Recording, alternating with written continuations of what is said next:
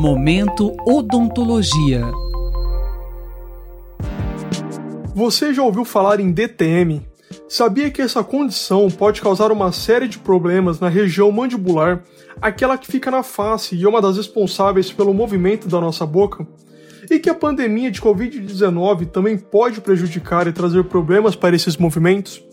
Para entender melhor sobre a DTM, o programa Momento Odontologia de hoje recebe o pesquisador Fernando Rodrigues de Carvalho e a professora Patrícia Moreira de Freitas, do Departamento de Dentística, ambos do Laboratório Especial de Laser e Odontologia, da Faculdade de Odontologia da USP em São Paulo, a FAUSP.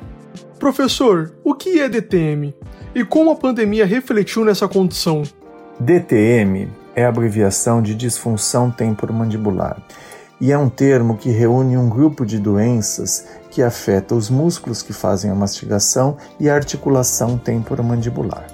A DTM tem forte associação com estresse, e nesse momento de pandemia, em que estamos sob forte estresse, seja por medo ou por insegurança quanto ao contágio, ou até mesmo por questões sociais de relacionamento com outras pessoas, ou com perda de emprego e renda, isso pode ocasionar um aumento na tensão muscular na região da face, ocasionando a dor.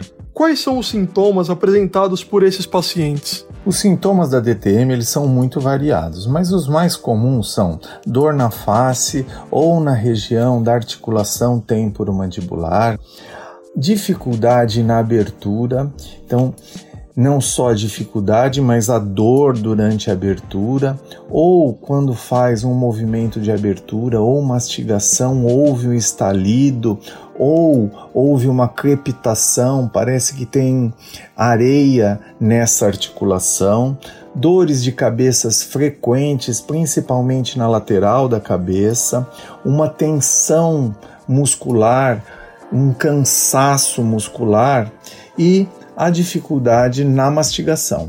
Quais são as principais causas da DTM? Existem vários fatores que podem ocasionar a disfunção temporomandibular. Então, comumente, a gente fala em quais são os fatores de risco para se desenvolver uma disfunção temporomandibular. Então, o primeiro seria um trauma direto na região da articulação temporomandibular fatores emocionais como estresse, fatores sistêmicos como, por exemplo, é, uma artrite reumatoide, doenças de hipovitaminose, problemas congênitos de nascimento, problemas estruturais na formação dessa articulação. E também os hábitos parafuncionais, que a gente ressalta o bruxismo.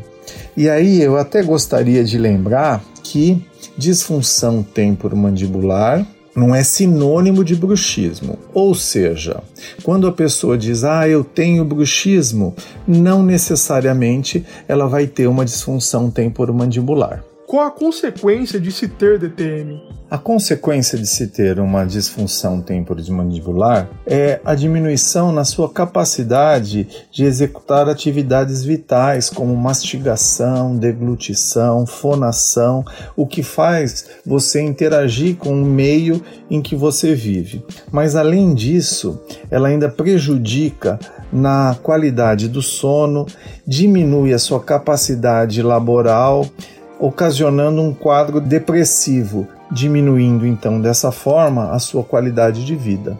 Professor, como podemos evitar a DTM? Para se evitar DTM, assim como uma série de doenças, basicamente é ter uma vida saudável, controlando os, os fatores estressantes, controlando o estresse, tendo hábitos saudáveis de alimentação, fazendo exercício físico, tendo uma boa qualidade e tempo de sono.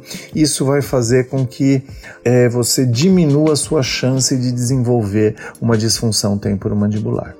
Quais são os tratamentos? Existem vários tipos de tratamento. Isso vai depender do tipo da disfunção temporomandibular que o paciente apresenta. Mas existem alguns tratamentos que são mais populares, que são o uso de medicamentos, como por exemplo relaxantes musculares, a terapia comportamental cognitiva, diminuindo o estresse, o uso de placa interoclusais, são as placas entre os dentes, e a terapia a laser, que é muito bacana. Professora, qual é o benefício que o laser traz para o tratamento da DTM? Um dos principais benefícios que nós podemos ter com o uso dos lasers na abordagem da disfunção temporomandibular é que com essa fonte de luz nós conseguimos realizar terapia de fotobiomodulação, capaz de promover analgesia, modulação de processo inflamatório e acelerar um processo de cicatrização. E no contexto de disfunção, o que, que a gente leva o paciente com essa terapia? Ele apresenta menor dor, né, a palpação dos músculos e também a, aumenta melhor amplitude dos movimentos de mandíbula, mandibulares, ou seja, maior abertura de boca, por exemplo.